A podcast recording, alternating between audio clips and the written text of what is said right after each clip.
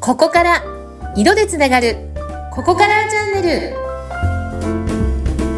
ルテラリティがここから始まるあなただけのサクセスカラーストーリーここからチャンネルですここからスタイリストバイオレットと川あいです今日もよろしくお願いいたしますはい、インタビューを務めさせていただきます。ズッピーこと、ズシヒテツクです。バルツさん、今週もよろしくお願いします。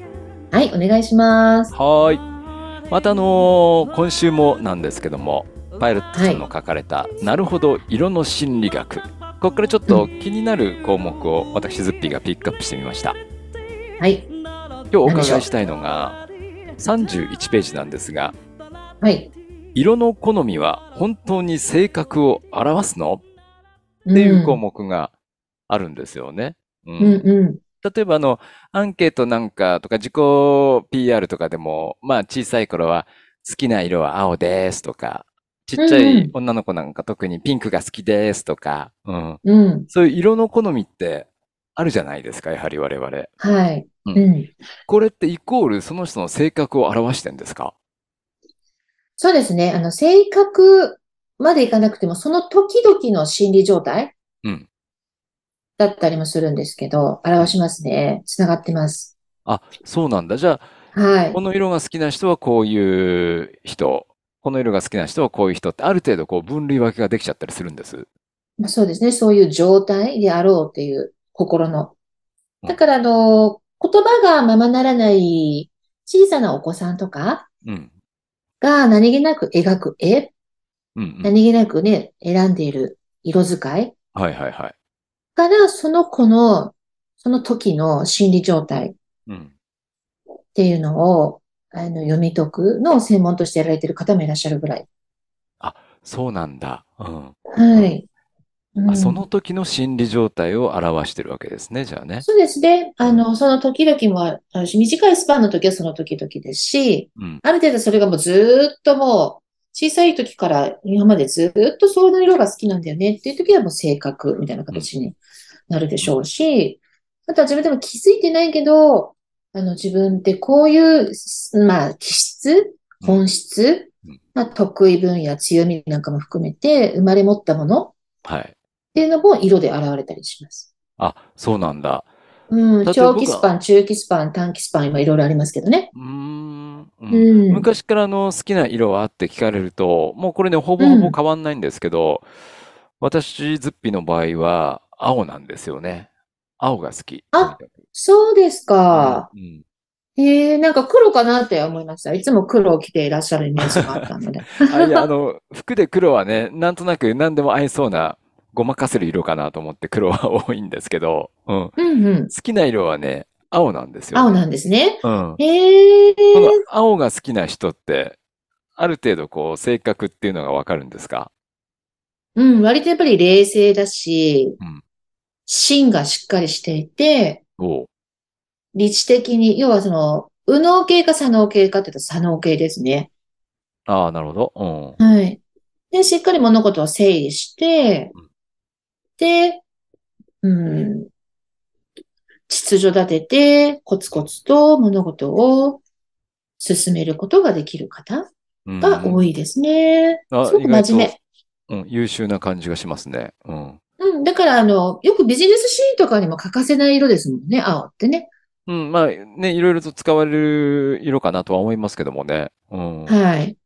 え、例えば、バイロ、バイオレットさんは、うん。紫が好きなんでしたっけ紫がバスカラーなんでしたっけそうなんです。な、まあ、好きに、今ではもう好きになったんですけど、昔はそれほどでもなくて、うん。どっちかというと私がその生まれ持った本質。うん。うん。まあ、性格って言っていいのか、まあ、本質の色が紫。なので、紫をつけると、まあ、自分の、まあ、本質がエンジンにかかり出すので、うんより自分らしくいられる色として、まあ、戦略的に用いている部分も実はあるんですけどね。うーん。うん、好きな色はって聞かれると、昔よく答えてたのが、あの、エルメスオレンジのような、あの、ちょっとこう、深い、リッチなオレンジ。ああ、なんとなくわかるけど、専門的ですね。エルメスオレンジっていうんですか。うん、あの、エルメスのブランドの色になってるような、うんあの、リッチなオレンジがよく好きですって、答えてました。えーうんうんあ、そうなんですうね。ん。そうか、じゃあ、やっぱりある程度好きな色、色の好みで、性格っていうのは、ある程度分析ができてしまう。うんそうですね。性格だったり、まあその人の今のあ心理状態ってこういう状態なんだな。例えばねうん、あのピンクとか最近俺、なんか増え出したなとかいう人を見たら、あ、最近なんか恋してるとか、逆に恋を求めてるっていう。あの、色って面白くって、もう現在そういった状態ですっていう時にもうん同じような波長を求めたりもするんですね。うんまあ、例えば、あの、友達付き合いとかもそうですよね。今、私のこのスタンスの波長に合う人だなとかって、こう、あるじゃない波長が合う、合わなういんとかってよく言い確まかすけに。ど。うんうん。自分がこういう、例えば、状態だと、それと同じような状態の人がいると、すごい波長が合うね、みたいな感じで、いうん一気にこう、意気投合したりして、会話の盛り上がったりするように、自分がすでにもうそういう状態だから、似たような、同じような波長の色を、まあ、好んだり、引き寄せたりってする場合もあるしう、んその逆もあるんですよね。今全然違うから、そっちを求めたい。そうなりたい。うんそうなりたいから、願望で求めるっていううん場合もあるので、うん今どっちの、同じ、例えば、そうですね、青って、青が好きって言っても、うんもともとそういう自分が波長の状態にもなってるから、青をひすごく心地いいと思うのか、うん青に対して憧れ、うん青みたいになりたいって、青を必要としているから青を求めてるのかって、どっちの状態なのかっていうのはちょっと見極めないといけないんですけどね。うんあーそれによってそ読っかみ解きがか、読み解きが変わってきます。ああ、そっか、その本人の今ある状態か、それとももしくは逆に、今の状態から出したいからその色になってるのかっていう部分も加味しなくちゃいけないと。そうそうそうそう。うんそう。例えば色の中で極端な、もう白と黒ってすごく一番極端な色だと思うんですけども、うんはい。さっき言った黒を着てる時っていうのはどんな状態なんですかね。黒の人、黒着て黒がる好きな時人。は、黒が好きな人うん。やっぱり自分の独特のこうプライドだったり世界 観、 うん。まあ美意識みたいなものとかスタンスだったり、まあいろんな言い方はありますけど、うん。自分の独特の世界観を確立したいとか邪魔されたくないとか、うん自分のこう、テリトリーの中には、そのずかずかと人をあんまり入ってきてほしくない。まあ自分の世界観を守りたい。はいはい。うん。邪魔しないでくれ、みたいなうん。時うん。には、だから結構よく例えられるのがスティーブ・ジョブズさんで、いつも黒でしたよね、全身。ああ、多いですね。はい。うう。んん。結構あの、孤高の一匹狼って、黒豹のような、まあ一匹狼のような形って例えられることもありますよね。うんあ。の、死ぬ間際のフレーズが、すごく有名なフレーズが残ってると思うんですけどうん、結局お金とか地位とか名誉は誰、向こうの世界に持っていけないけれどもうん、やっぱりどれだけ人に、人を愛し愛されたかっていうと、その思い出が持っていけるみたいなようなお話されてたと思うんですけど、はいはいはうい。んうん。プロってだからあそう逆にそういう、ここの一匹狼になりたい時にはいいんですけど、うん。